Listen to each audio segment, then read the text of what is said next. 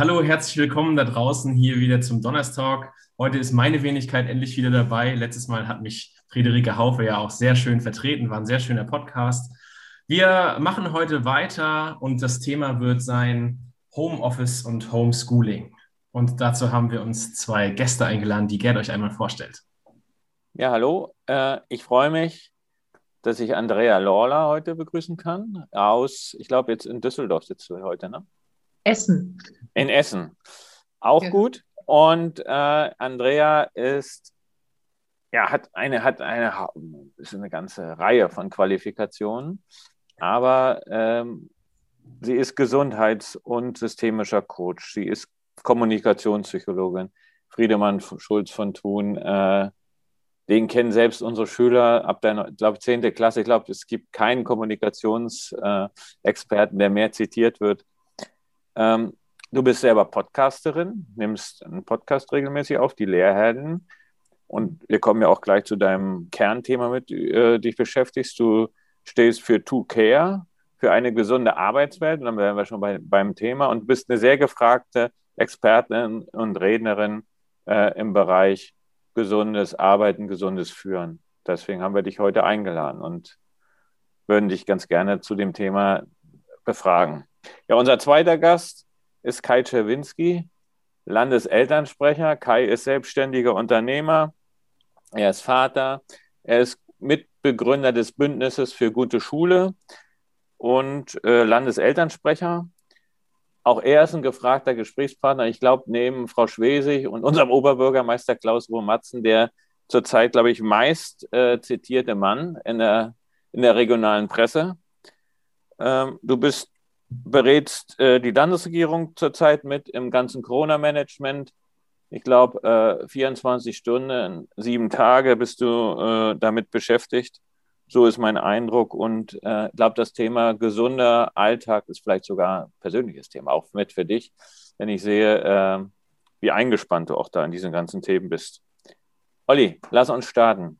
Wir fangen an mit Kai. So ist es. Du bist ja. unhöflich, aber würden ganz gerne mal in die Situation gehen, die der aktuelle. Ich denke auch, denn uns alle interessiert ja brennend, was jetzt gerade hier so zurzeit in den ganzen Schulen Mecklenburg-Vorpommerns passiert und was da so an den Landeselternrat herangetragen wird. Und ich denke, da kannst du uns eine ganz gute Übersicht verschaffen, Kai. Naja, ähm, es passiert nichts an den Schulen. Das ist ja das große Problem. Also wir sind äh, seit wieder zwei Wochen in einem kompletten Lockdown. Die Kinder sind eben nicht in der Schule. Die Präsenz, der Präsenzunterricht findet nicht statt. Ähm, die Eltern haben das äh, vor zwei Wochen, ich muss das wirklich so sagen, mit Bestürzung wahrgenommen. Da ähm, es immer hieß, dass gerade die Schulen und die Kinder und auch äh, ähm, die Horte und die Kindertagesstätten die letzten sind, die ähm, wieder in einen Lockdown gehen müssen. Jetzt waren wir mit die ersten, die reingegangen sind. Wir haben alle größte Herausforderungen, die uns bekannt sind seit, ähm, ich sag mal, dem Lockdown äh, vor Dez im Dezember letzten Jahres. Wir haben die Klasse 7 bis 9 in der Regionalschule und 7 bis 11 im Gymnasium eigentlich überhaupt nicht mehr im Unterricht gehabt. Die Wissenslücken werden immer größer, da wir die, äh, das sogenannte Distanzlernen, was ja einer gewissen digitalen Grundausstattung bedarf, in einem Flächenland wie Mecklenburg-Vorpommern nur sehr schwierig umsetzen können. Es gibt natürlich auch immer Leuchttürme, die es hervorragend umsetzen können, die die Voraussetzungen haben, aber die große Masse hat das eben nicht. Und alle Lehrer, ähm, alle Kinderärzte, Jugendärzte sagen, dass die Kinder dringend wieder zurück müssen, da es ja nicht nur um die Stoffvermittlung geht, sondern auch um die sozialen Kontakte geht. Und ähm, das ist für Kinder, gerade die heranwachsen, in dem Alter ungemein wichtig, dass sie diese äh, Kontakte auch pflegen können. Und wir haben tatsächlich ähm, festgestellt, nach einer Umfrage zum Distanzlernen, die wir gemeinsam mit dem Landesschülerrat gemacht haben, ähm, ein Ergebnis war für uns alle sehr überraschend, der beste Ort zum Lernen ist die Schule. Also das ist tatsächlich so. Und ähm, deswegen haben wir ganz stark gehofft, äh, dass die Kinder wieder zurückkommen. Auch die Lehrer sagen das. Also ähm, sie möchten ihre äh, Schüler wieder haben. Sie vermissen die Schüler. Sie wissen aber auch, vor welch unglaublicher Aufgabe sie äh, stehen werden, um die Schüler überhaupt wieder zurückzuführen. Und ähm, ja, also das Beraten der Landesregierung hat Gerd so gesagt, das ist leider nicht ganz so. Also wir werden häufig mal mit angehört. Beratung bedeutet ja auch, dass man dann einen gewissen Einfluss hat oder dass man wahrgenommen wird. Das ist nur in, ja, in ganz geringem Maße so. Ich komme gerade aus einer Telefonschalte äh, wo ich mal das Beispiel genannt habe, dass nicht bloß äh, das Virus ein exponentielles Wachstum hat, sondern dass es tatsächlich auch ähm, ein exponentielles Wachstum an Wissen gibt, gerade was diese Pandemie betrifft. Mir fehlt bloß leider die Lernkurve, die sich dem äh, folgt in der politischen Entscheidung. Und ähm, das ist das große Problem, was vor dem wir gerade stehen. Die Eltern verlieren den Glauben in die Entscheidung, da laufend neue Inzidenzen und Richtlinien festgelegt werden. Ähm, sie aber zu Hause wahrnehmen, welche extremen Auswirkungen das auf, ihre, auf ihr soziales Umfeld, also auf ihre Kinder hat. Und äh, diese Herausforderung wird immer größer. Wir haben einen Tsunami, der auf uns zurollt. Den wissen wir, dass der kommt. Wir wissen auch, dass der schon über uns zusammenbrechen wird. Also den halten wir nicht mehr auf. Ähm, wir müssen jetzt eigentlich dafür sorgen, als die Verantwortlichen, und da nehme ich uns als Landeselternrat ganz explizit mit in diese Verpflichtung, ähm, Konzepte zu erstellen, wie, die, wie das neue Schuljahr angehen kann und wie wir mit dem neuen Schuljahr starten können, um den Kindern das zu ermöglichen, die Wissensvermittlung zu ermöglichen. Und das Lernstoff eben, und das ist für mich wichtig und das ist, glaube ich, auch das wichtige Thema hier heute, verantwortlich vermittelt bekommen und nicht, dass wir wieder in diesen Wettlauf vom letzten Jahr kommen. Ich glaube, jeder kann sich noch daran erinnern, äh, keiner wusste, wann der nächste Lockdown geht. Die Schule ging im August los und dann wurde ein Turbo eingeschaltet ab September und Oktober, dass man irgendwie, dass man irgendwie Noten auf der Reihe bekommt und das war ein großes Problem, was wir hatten. Ja. Die, ähm, ich glaube, ich würde noch einen Schritt weiter gehen, Kai, und da ist vielleicht auch die Überleitung dann gleich zu Andrea. Ich glaube, wir müssen uns, und ich habe es jetzt schon mehrmals gesagt, auch an anderer Stelle, das eine ist natürlich das Wissenslernen oder und, und, und auch Wissensvermittlung und Wissensfestigung ähm, und vielleicht auch Dinge wieder aufzuholen, weil ähm, ich höre auch von anderen, dass jetzt eine große, was das für eine große Chance ist, über Schule nochmal neu zu denken. Und wir brauchen das alles nicht mehr. Und ähm, meine persönliche Meinung dazu, das ist natürlich Unfug, weil Wissens- und Wissensvermittlung äh, natürlich und Wissenserwerb natürlich auch eine Frage der Würde ist. Kinder wollen etwas lernen. Und ähm, eine zweite Sache ist aber, ich glaube, die wir uns auch Gedanken machen müssen, und da müssen wir Entscheidungen treffen, ist, wie fangen wir die Kinder und Jugendlichen auf, die jetzt wirklich Probleme haben, wo sich Dinge verfestigt haben, die auch Ängste haben, die auch psychische Probleme haben. Ich glaube, da bist du auch, ja, äh, weißt du auch einiges, äh, auch Zahlen und kennst Hintergründe, äh, dass wir da wirklich ein Helfersystem aufbauen und uns jetzt schon darüber Gedanken machen, wo wir noch über Testen sprechen und über Testpflicht. Wir müssen eigentlich jetzt schon uns darüber Gedanken machen, wie gehen wir mit diesen Belastungen um, mit diesen Veränderungen, die sich einfach in einem Jahr eingestellt haben. Gut, aber so viel dazu. Ich bin eigentlich Moderator und will hier nicht äh, predigen. Ja, aber das ähm, zeigt ähm, ja auch die Bandbreite, das, entschuldige, das zeigt ja auch die Bandbreite vor der Entscheidung, die wir gerade stehen und äh, auch die Schwierigkeit, äh, da wir also eines der, der Sachen, die wir jetzt eben gerade feststellen, ist eben die große Heterogenität in der Bildungslandschaft schon in diesem Land, mhm. ähm, dass äh, keiner genau weiß, wie ist der momentane Iststand, wo setzen wir an, wo setzen wir den Hebel an, um die Kinder abzuholen. Und äh, das zeigt ja auch die große Herausforderung, vor der deiner Berufsgruppe insbesondere ja gerade steht, wenn es um die Wissensvermittlung geht. Wie schaffe ich das, ähm, äh, die Kinder dort abzuholen, wo sie sind und dann verantwortlich wieder auf die Wissenspfad zu bringen, den sie benötigen, äh, um die weiterführenden Klassen zu erreichen. Das ist eine große, wirklich eine große Herausforderung, vor der alle stehen. Und ich sage mal, nur Nachhilfeprogramme werden uns da nicht helfen. Da muss man sich schon mehr Gedanken machen, damit wir die Kinder nicht verlieren. Denn das, was du gerade angesprochen hast, ist ganz klar. Wir haben nach wie vor kein, äh, ähm, keine Pandemietreiber in den Schulen und in den Horten und in den Kitas. Also das sagt das Lagos eindeutig, das sagen alle Zahlen, das sagen auch die Virologen in der Bundesrepublik. Ähm, wir haben häufig Indexfälle der Infektionen, die von außen in die Schulen hereingetragen worden sind. Iana Don Bosco macht seit August ja eine vorbildliche Arbeit mit der Centogene und der Testung mit PCR-Bereich. Ähm, die Zahlen, die da sind, äh, sagen das ja auch eindeutig. Insofern äh, ist diese Schrotschussmethode, die teilweise angewandt wird, ähm, für uns zumindest fragwürdig, auch aufgrund des Wissenszuwachses, den wir in letzter Zeit haben ähm, äh, werden da die richtigen Mittel äh, äh, angesetzt, um das, die Pandemie zu bekämpfen? Oder aber haben wir nicht eigentlich viel größere Probleme in den Beiproblemen, die die Pandemie haben? Wir wissen, dass die Kinderpsychologen heute gerade ähm, Alarm geschlagen haben, bundesweit mit einer Stellungnahme. Sie schätzen, dass bis zu 100.000 Schüler dieses Jahr keinen Abschluss erreichen werden. Das ist eine unfassbare Zahl. Wir wissen, dass die Kinderpsychiatrien auch bei uns in Rostock drüben im Michaelshof zu sind, also dass sie voll belegt sind. Und da haben wir die gesamte Bandbreite, die man sich vorstellen kann, ähm, äh, die dort betroffen sind. Also wir ähm, haben da riesengroße Probleme, ähm, die bewältigt werden müssen. Insofern ist es eigentlich jetzt an der Zeit, ähm, sage ich mal, den Turbo einzuschalten und äh, zu gucken, dass man in der Abwägung der Maßnahmen nicht die vergisst, um die es geht, und das sind eben die Kinder. Und ähm, was ich festgestellt habe im Verhältnis zum Beispiel zu den skandinavischen Ländern, wir, ihr habt das ja auch schon mal in euren Podcasts, in euren Runden auch ein paar Mal äh, thematisiert. Wenn der, um den es geht, nämlich die Kinder, nicht die erste Priorität haben und sich alle Entscheidungen dem unterordnen, so wie es zum Beispiel in Schweden oder in Finnland passiert, ähm, ordnen sich die Kinder immer den Entscheidungen unter. Und ich glaube, das ist nicht der richtige Weg. Man muss einfach fokussieren, für wen tun wir das eigentlich alles. Und das sind in allererster Linie die Kinder. Und ich würde mir wünschen, dass die Politik häufiger auch darauf hört, auch auf die Wissenschaft hört und weniger politische Entscheidungen trifft, sondern sich wirklich ähm, äh, erinnert, wofür man das macht. Und das ist mir in letzter Zeit abhanden gekommen. Ich muss auch dazu sagen, mhm. dass es Eltern gibt, die ähm, eine restriktivere äh, Politik durchaus befürworten, weil sie eben Probleme mit der Pandemiebewältigung haben, weil sie der Meinung sind, dass es ähm, eine starke ähm, ja, Gefahr für die Familie und für die Kinder darstellt. Das finde ich auch wichtig, dass man diese Leute nicht vergisst, dass man sie nicht in irgendeine Ecke stellt, weil mhm. ähm, diese Pandemie ist für uns alle neu. Wir sind alle im 13. Monat der Pandemiebewältigung und damit im ersten Lehrjahr, was eine Pandemiebewältigung betrifft. Insofern haben wir auch das Recht, unterschiedlicher Meinung zu haben.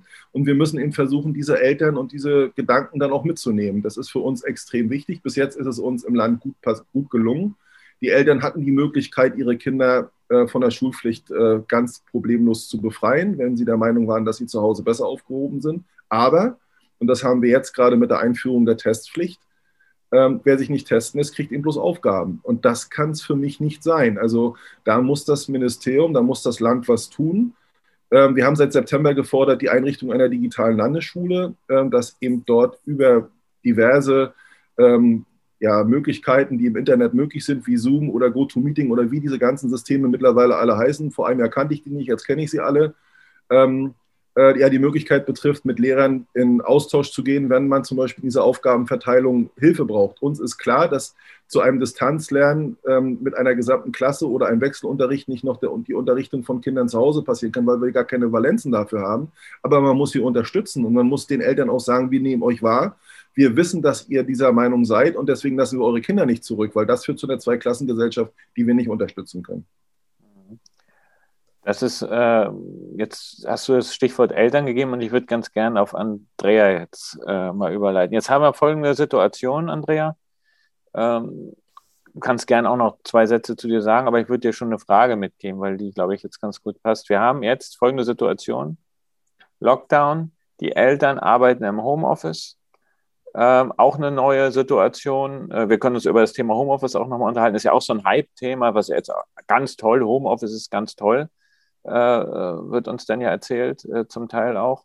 Aber wir haben die Situation, die Eltern sind zu Hause, müssen arbeiten, die Kinder sind zu Hause, ähm, müssen lernen, haben ihre Meetings, äh, haben auch, wenn sie Glück haben, haben dann eine, eine Struktur, haben Vorgaben, manchmal haben sie auch bloß einen Berg von Aufgaben die Eltern vielleicht auch, kann auch in Firmen, habe ich noch nie gehört, mich jetzt, äh, wie, wie da die Aufgaben verteilt werden, kann ja nur aus der Schulperspektive berichten. Aber was kannst du äh, da aus deiner Erfahrung jetzt berichten? Und ja, sag doch trotzdem noch mal zwei Sätze zu dir. Gerne, Gerd. Ja, ähm, erstmal danke, dass ich heute bei euch sein darf. Wir haben uns ja übers Podcasten kennengelernt. Ne? Du warst ja auch schon Gast bei uns, bei Silvia Tanze und mir auf dem Lehrhelden-Podcast. Und ich freue mich, dass ich heute aus dem Ruhrgebiet zu euch nach äh, Mecklenburg-Vorpommern kommen darf. Das ist ja dank dieser neuen Tools, Kai, wie du sie gerade auch ansprachst. Ich habe auch so viel gelernt in dem letzten Jahr, unfassbar. Aber es ist eben auch möglich. Und ähm, ich bin ja großer Fan davon, auch auf Chancen zu gucken. Obwohl wir natürlich, wie du gerade auch schon sagtest in der Frage, doch die beiden Themen Homeoffice und auch Homeschooling differenziert betrachten müssen. Denn per se ist alles nicht schlecht und auch nicht alles einfach gut. Ähm, ich komme gerade aus einem Vortrag mit Führungskräften aus einem Unternehmen, wo es genau darum ging, was sind denn eigentlich gerade für Sie große Hürden in diesem aktuellen, in dieser aktuellen Situation? Und unter anderem kommen da auch immer wieder so hm, Themen, dass es immer anspruchsvoller wird, so ja eine gesunde Work-Life-Balance zu finden. Also ein Begriff, der, den es ja schon sehr lange gibt. Eigentlich bin ich gar kein Fan davon. Vor Jahren habe ich immer gesagt, ich möchte das gar nicht so separieren. Lass uns doch von Lebensbalance sprechen, weil es gehört ja alles zum Leben. Und jetzt gerade, wo sich Schule, Arbeiten und Zuhause total vermengt und vermischt, finde ich den Begriff eigentlich gerade wieder ganz, ganz wertvoll, dass er wieder beginnt, nochmal zwei ganz wichtige Bereiche auch zu trennen, weil das sehe ich auch als eine der größten Gefahren aktuell, nicht nur ich persönlich, sondern auch aus dem Kontakt mit vielen Menschen, die ihre ganz unterschiedliche Situation zu Hause haben, dass eben die Trennung und Abgrenzung von Arbeitsbereichen und privaten Lebensbereichen für alle Systemmitglieder, Familie, Partnerinnen, Partner ein besonders hoher Anspruch ist. Also wo ist mein Raum für Arbeit, je nachdem, wie ich da meine Pakete bekomme, wie du es gerade schon so sagtest. Und wo ist der andere Raum? Wo haben Kinder ihren Raum für Schule? Und wo ist auch der gemeinsame Familienraum? Und das auszubalancieren und auch darüber zu sprechen und miteinander mh, hm, gute Vereinbarungen zu treffen, nehme ich wahr, ist für viele doch auch echt ein hoher Anspruch. Wie sind da, äh, hast du da konkrete Rückmeldungen auch mal oder Beispiele? Also hast du, weil ihr jetzt darüber sprichst, du sagst, du hast jetzt mit Leuten gesprochen, die auch Teil zu Hause sind, äh, diese Belastung unter, unter einen Hut zu kriegen. Also mhm. hast du da, wir können auch gerne, Kai, wir können hier auch ein offenes äh, Gespräch führen. Bitte, an der also, Stelle. Mm, was Kai ja gerade auch schon so ansprach, ist ja, es wechselt und verändert sich so viel. Ne? Je nach Schule, je nach Schulsituation. Hast du ja auch gerade schon gesagt, mal gibt es einfach nur Aufgabenpakete, andere Lehrer gestalten das auch ganz anders. Also es ist ja sehr situativ davon abhängig, was es letztendlich zu vereinbaren gilt. Ähm, aber ich höre immer wieder auch eben von betroffenen Eltern, mm, dass genau das oft so schwierig ist, die mangelnde Absprache. Also und die mangelnde Klarheit, wie genau läuft es denn und wann kommt denn welche Aufgabe oder wann müssen wir was abgeben. Und auch da haben Eltern häufig, fühlen sich so zerrissen äh, und werden an allen Ecken und Kanten gefordert. Da sind die Kinder, die irgendwie betreut werden wollen, deren Schulzeit auch irgendwie gestaltet werden will. Da ist der Arbeitgeber, der eben auch an einen zerrt oder wo auch der innere Anspruch vielleicht da ist, Mensch, ich will auch da einen guten Job machen. Also wirklich so eine hohe innere Zerrissenheit, die mir immer wieder gespiegelt wird. Und ich glaube, oder aus meiner Erfahrung ist es wichtig, da nochmal so seine ganz persönliche Situation genau anzuschauen, sich dafür wirklich mal ein paar Minuten Zeit zu nehmen, zu reflektieren.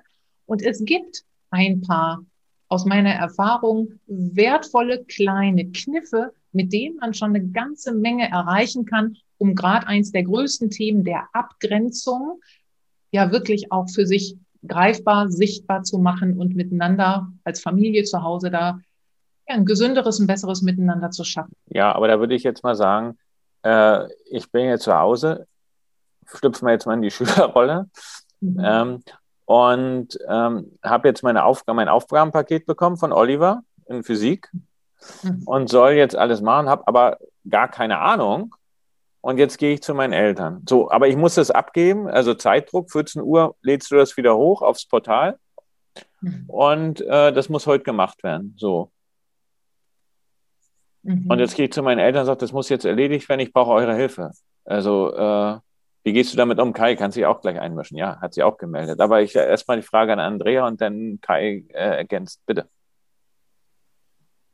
Das, das ist schwierig. Das ist, ja, natürlich ist das eine schwierige Situation, bin ich komplett bei dir. Also ich will das auch überhaupt nicht schönreden. Ähm, die Frage ist ja, wie oft passiert sowas und ist das eben der gelebte Alltag, für den es eine Lösung zu finden gilt, dass oft so kurzfristige Probleme wirklich da sind, dass ein Kind sagt, Mensch, ich komme jetzt gerade nicht weiter. Und da letztendlich auch als Elternteil mit dem Kind zu sprechen, okay, wie gehen wir denn vor, wenn du wirklich ein Problem hast und du weißt, ich, Mama, Papa ist gerade im Büro quasi ähm, oder hatten ein Gespräch bis 12 Uhr. Du sagtest gerade, ne, wir waren so bei Uhrzeiten. Um 14 Uhr ist Abgabe. Und ähm, ist dann die Verabredung sofort störend weil die beiden haben gesagt, wenn das ganz wichtige Dinge sind, dann machen wir das so. Und ich habe das als Elternteil mit meinem Arbeitgeber besprochen, dass ich da so flexibel reagieren darf, ja, wenn es Notfälle sind. Oder haben wir vielleicht auch eine andere Vereinbarung miteinander getroffen, dass das Kind mittlerweile auch weiß, ah nee, stimmt, Papa ist oder Mama ist zwar in der Nähe, aber ist nicht jeden Augenblick greifbar. Also gibt es vielleicht für das Kind auch andere Unterstützungsangebote?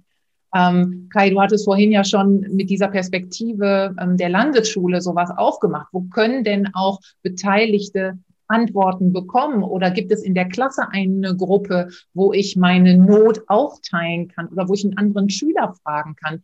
Also die Frage ist ja, ist das Elternteil immer der einzige Weg?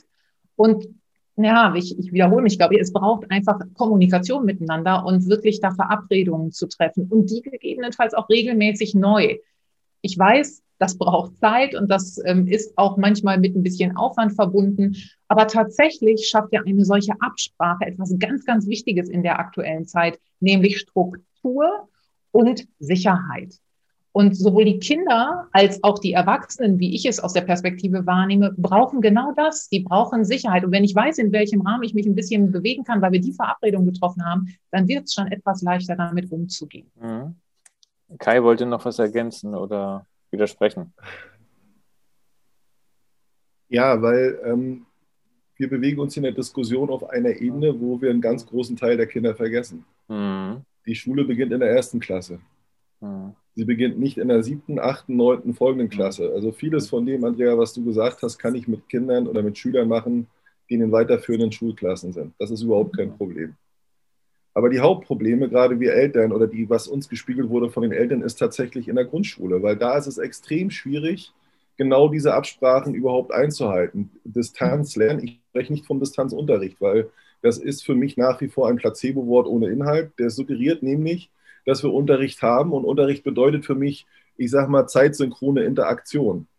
Weil ähm, jeder von uns kennt diesen Moment, wo man den Gedanken, den, den Erkenntnisfunken hat. Und ein guter Lehrer schafft es durch seinen Unterricht aus diesem Funken dann ein ähm, Feuer zu, zu erzeugen. Und das bleibt dann im Gehirn drin, wenn wir Glück haben. Und dann habe ich diesen Lernerfolg. Ähm, und der ist manchmal nur eine Millisekunde. Und da gibt es ganz viele Sachen, wie, ich, wie wir das festgestellt haben. Das ist unter anderem die Frage des Banknachbarns, die gerade gestellt wird, oder auch mal das Abgucken vom Banknachbarn oder ähm, äh, die Erklärung des Lehrers vor Ort, äh, wo man diesen Erkenntnisfunken hat. Und wenn wir diese Voraussetzungen, wie zum Beispiel durch stringentes, verpflichtendes äh, Videokonferenzen nicht haben, ist es extrem schwierig, das zu ermöglichen. Das geht aber auch erst auf einer gewissen Klasse. In der Grundschule haben wir festgestellt, geht das einfach nicht. Und die Eltern, die uns geschrieben haben, ist ein, wir haben eine Umfrage gemacht mit 24.000 Teilnehmern. Davon haben wir fast 16.000 mehrseitige Antworten bekommen. Und eine Antwort von einer, El von einer Mutter ist mir so in Erinnerung geblieben, weil sie gesagt hat, sie muss was leisten, was sie nicht kann. Sie sollte ihrem Kind, was sie letztes Jahr in der ersten Klasse hatte, im ersten Lockdown hat sie zurückgestuft dieses Jahr, ist wieder in der ersten Klasse, steht eigentlich an dem ersten, gleichen Punkt wie mhm. letztes Jahr und sie ist nicht in der Lage, dem Kind Laute beizubringen, wie man das macht, weil sie es nicht gelernt hat. Und sie fühlt sich total als Versager und Loser, weil sie ihrem Kind das nicht beibringen kann. Und das bringt es, glaube ich, ganz gut auf den Punkt. Wir sind alle, und da nehme ich keinen davon aus, der in dieser Situation ist, in eine Situation gekommen, für die wir einfach nicht vorbereitet waren und wo wir nicht wussten, wie wir damit umgehen. Und meine Wahrnehmung in letzter Zeit ist, und davor warne ich eben auch ganz stark, ist, dass wir Erfahrungen, die wir als Erwachsene machen, die für uns normal sind, weil wir eben die Flexibilität auch aufgrund unserer Lebenserfahrung haben, so eins zu eins auf die Schüler übertragen, mhm. weil das kann nicht funktionieren. Da mhm. müssen wir noch Zeit für haben. Und das ist auch für die politisch Verantwortlichen ein ganz wichtiger Hintergrund, dass man eben gerade das auch so betrachtet. Wir müssen einfach den Schülern die Zeit geben, das zu machen. Meine Tochter ist neunte Klasse. Äh, die ist also, ich glaube, eine Woche in diesem Jahr schon zur Schule gewesen. Ähm, als ich ihr nach Ostern gesagt habe, also das wird wohl nichts mit deinem Unterricht und ich eigentlich dachte, na, dann wird sie sagen, okay, dann bin ich hat die sich dermaßen darüber aufgeregt. Ähm, ich möchte das jetzt nicht sagen, weil sie gesagt hat, ich halte es hier nicht mehr aus. Wir wohnen mitten auf dem flachen Land. Sie, sie nannte das Wort Kaff. Mhm. Und sie möchte auch mal wieder raus und sie möchte zu ihren Freunden und sie möchte einfach auch mhm. mal wieder was anderes sehen als ihr Zimmer mhm. und das Wohnzimmer und den Garten. Ähm, und das ist ein Problem. Und ähm, äh, äh, Distanzlernen, Distanzunterricht, auch von mir aus, oder die, die Nutzung dieser Hilfsmittel kann ein unterstützender Fakt sein, aber es darf eben nur diese Unterstützung sein. Und das ist ein Punkt, der hier daraus hervorgeht, den wir auch nutzen ich warne auch davor, das so als Allheilmittel zu nehmen, ähm, weil ich auch Angst habe, dass die Politik das vielleicht auch für die Zukunft nimmt, wenn keine Lehrer da sind, dass wir dann noch mehr Distanzunterricht haben. Und ich glaube, das wäre eine Kontergration von dem, was wir alle wollen. Mhm. Ja, oder jetzt, ja. ja, bitte. Es ist absolut gruselig, auch wenn man das jetzt so mitkriegt, dass man eben so, also ich jetzt aus, aus meiner Lehrerperspektive, dass ich halt froh bin, wenn ich die irgendwie vor die Kamera kriege und so ein bisschen mein Stoffdruck, der ja irgendwie über mir schwebt, ist, ist ja meine Arbeit quasi, den, den da auch das zu vermitteln in diesem Schuljahr, dass man das so blindlings in diese Konfer Konferenzen reinwirft und sagt, so, wir arbeiten das jetzt, wir haben es jetzt gemacht, ich habe euch das mal erzählt, wir haben irgendwie ein Experiment gemacht, wir haben uns das angeguckt, passt. Aber hast du dann vielleicht irgendwie eine Art Tipp, dass man, also wie, wie man, wie man ich will jetzt nicht sagen, diesen Druck verliert, aber, aber was soll ich mit denen machen, damit die irgendwie dabei bleiben über Distanz? Also, wo du sagtest, diesen Funken, wie kann ich daraus ein Feuer machen, wenn ich gar nicht bei denen bin und das mit denen irgendwie live machen kann? Ja, das, ja eigentlich schon, das hat ja Kai eigentlich dem hat er widersprochen. Ne? Also. Das ist ja genau der Grund. Das ist genau das, was wir eben feststellen. Das ist, aber das siehst ja. du ja auch als Lehrer. Du erkennst ja auch in der Mimik deines Schülers, ob er dich verstanden hat. Der muss dir gar nicht antworten. Man sieht das ja an den Augen, ob, das, ob da der Erfolg da ist. Und das ist für dich als Lehrer ja auch wichtig, weil du die, diese visuelle Rückkopplung hast, die du jetzt in dem Fall ja jetzt gar nicht funktioniert. Ist denn das, was ich gerade gesagt habe, überhaupt beim Empfänger angekommen, was ich hier gesendet habe? Oder sende ich die ganze Zeit ins Off? Und alle sitzen da. Wie oft haben wir das? Ich meine, wir müssen uns nicht drüber unterhalten. Ja. Ähm, äh, mein, mein Mikro geht gerade nicht oder mein Bild ist schlecht oder ich sehe euch nicht mehr.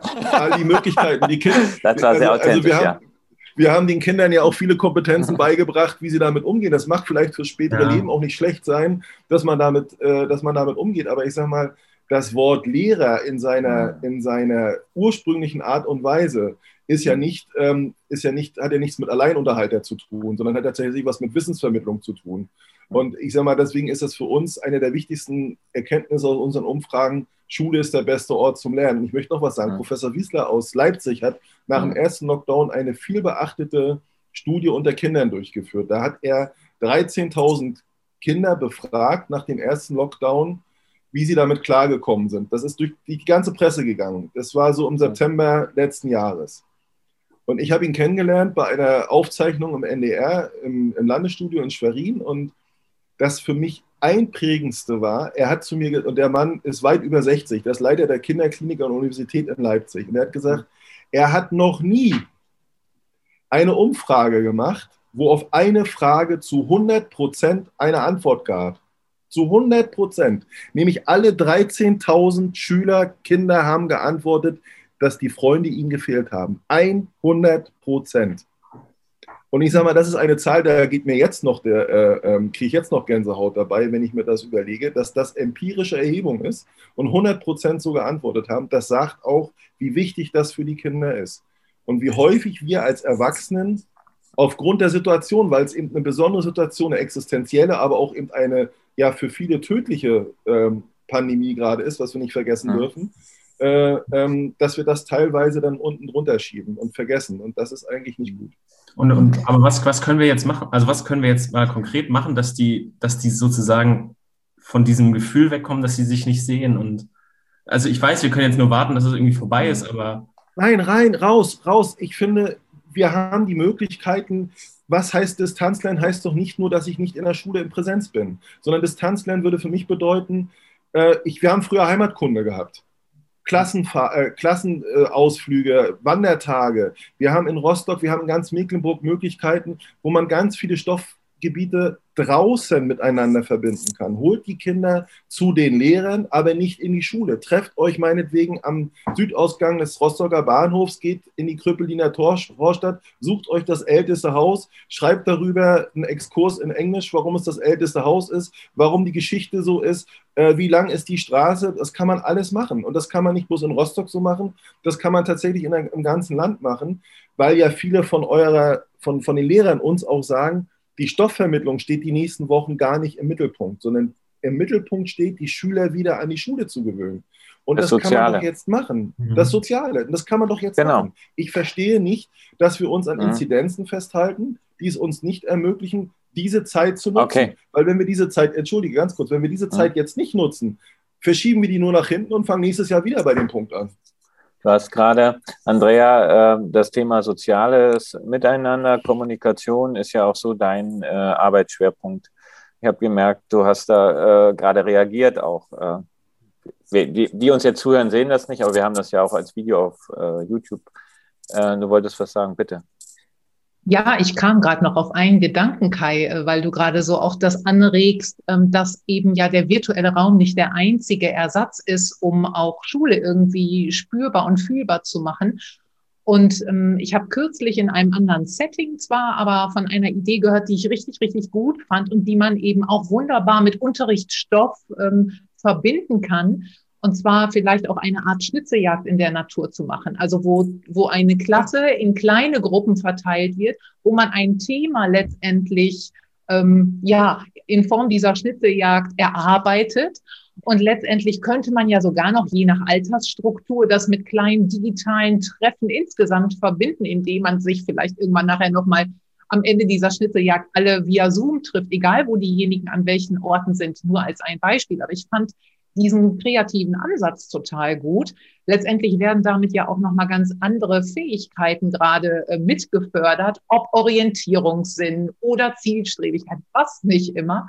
Also so auch wirklich nochmal ähm, das, das Miteinander-Sein, die soziale Komponente anders zu denken. Und Gott sei Dank kommt jetzt eine Jahreszeit, wo es uns auch öfter das Wetter erlaubt, ja durchaus nach draußen zu gehen. Das nochmal so als ein Aspekt dazu. Und zum anderen würde ich gerne noch mal kurz so im Kontext sozialer Gesundheit auch zurückschauen auf die Eltern. Wir sind ja jetzt gerade auch viel beim Machbarmachen von, von Lernsituationen für die Kinder.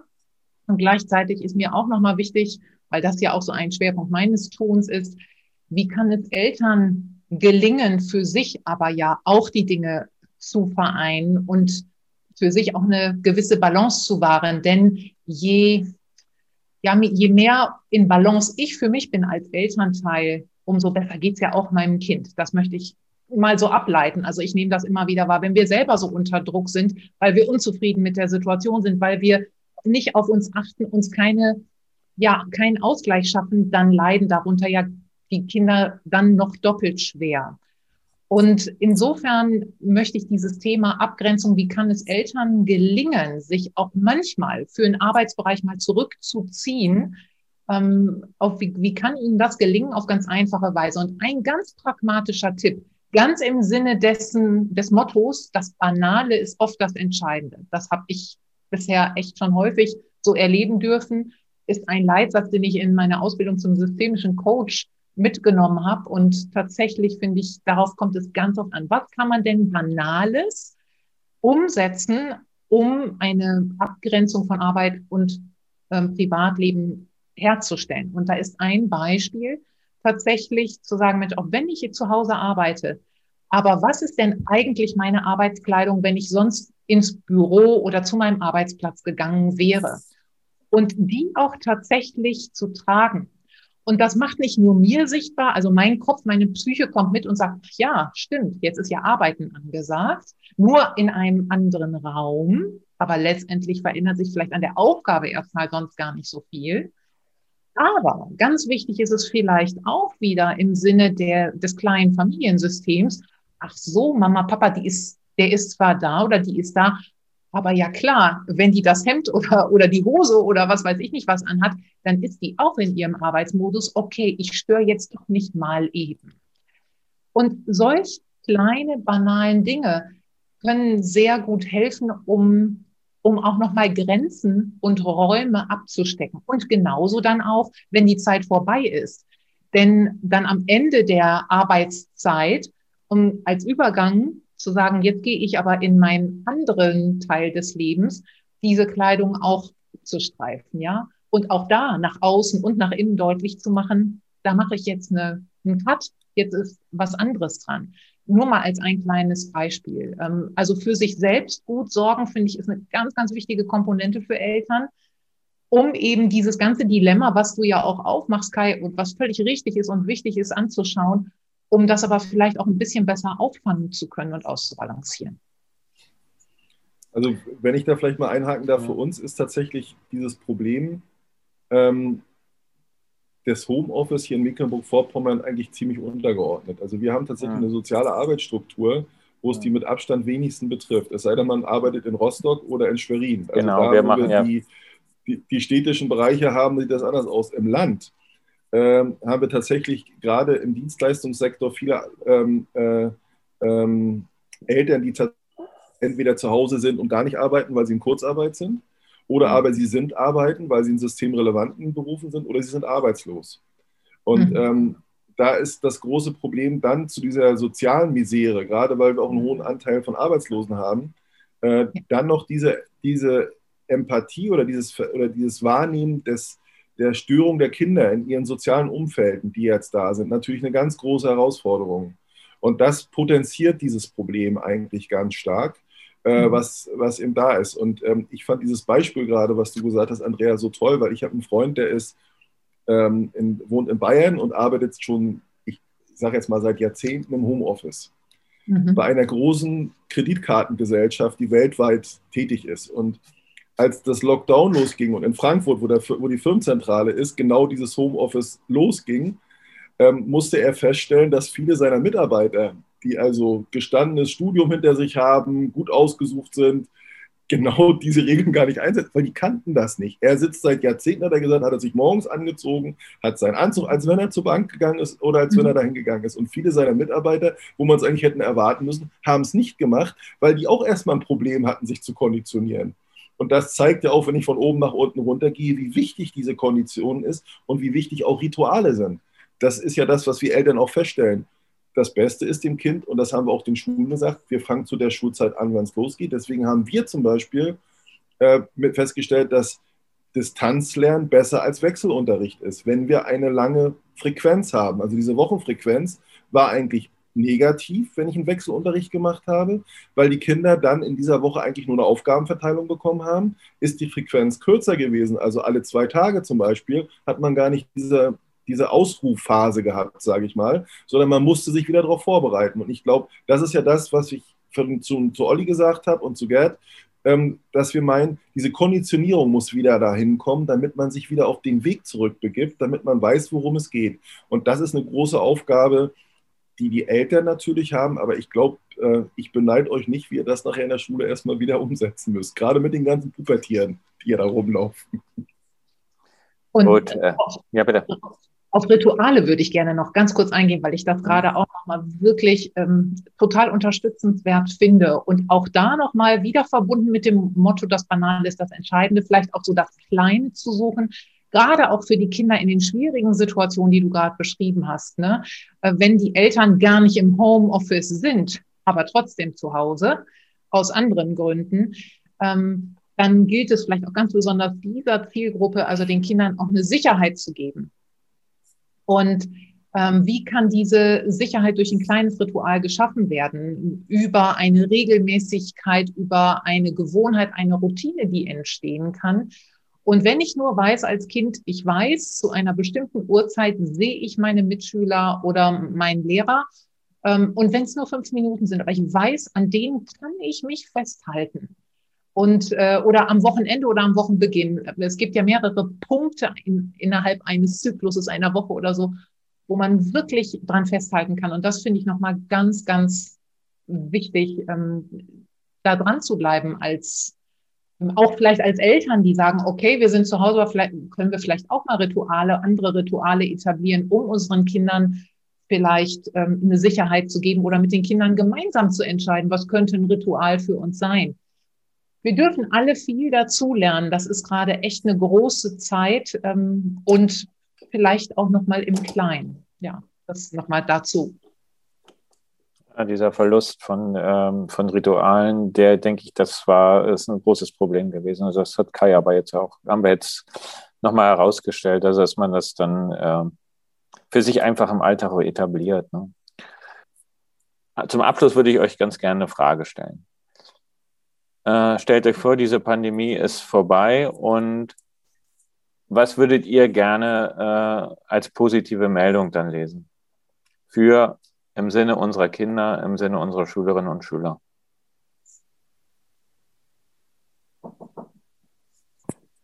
Also ich würde mir wünschen, dass wir die Schlagzeile haben, die Pharmaindustrie hat ein allumfassendes Impfmittel gegen sämtliche Viren gefunden und wir werden sowas nicht mehr erleben. Okay. Hm, ich würde mir wünschen, vielleicht aus dieser Krise haben wir das Wichtigste gelernt. Nichts ist so wichtig wie unsere Kinder und die bleiben Top Nummer eins heute und für die Zukunft. So machen wir das. Oliver, die Zeit ist um. Ich denke auch. Ja, wir bedanken uns, äh, Kai, für deine doch immer sehr ähm, impulsive und lebendige äh, Einblicke in die aktuelle Situation und dein profundes Wissen darüber. Ich bedanke mich bei Andrea doch für einige zielführende Tipps und äh, noch, auch nochmal einen Blick äh, aus der Psychologie, aus der Kommunikation auf die Problematik. Und ja, wir wünschen, äh, dass eure, wir können nur hoffen, dass eure Wünsche dann auch so, wie es Andrea, wie es Kai gerade gesagt hat, dann in Erfüllung gehen. Äh, bis dahin tun wir einfach unser Bestes. So ist es. Ich denke auch für die Eltern, ne, ich hoffe, sie konnten was mitnehmen, ihr konntet was mitnehmen. Wir sind für euch da. Meldet euch. Lernen ist sozial, denke ich. Genau, so machen wir das. Bis zum nächsten Mal. Bis Auf Wiederhören.